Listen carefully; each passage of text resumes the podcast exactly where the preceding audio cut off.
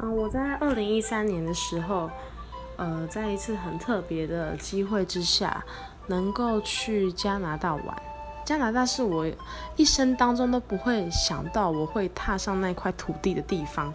可是呢，非常奇妙的缘分就让我去那边玩，而且去那边玩的时候是住在呃算是朋友的家，然后呢还去玩了二十天这样子。然后在这二十天当中，我们除了在就是朋友家住的那个城市逛逛之外，然后我们还有就是比较特别，就是我们有开车去就是呃落基山脉的公路旅行这样子。然后像我是一个从来没有看过雪的人，可是我竟然在那一次的公路旅行。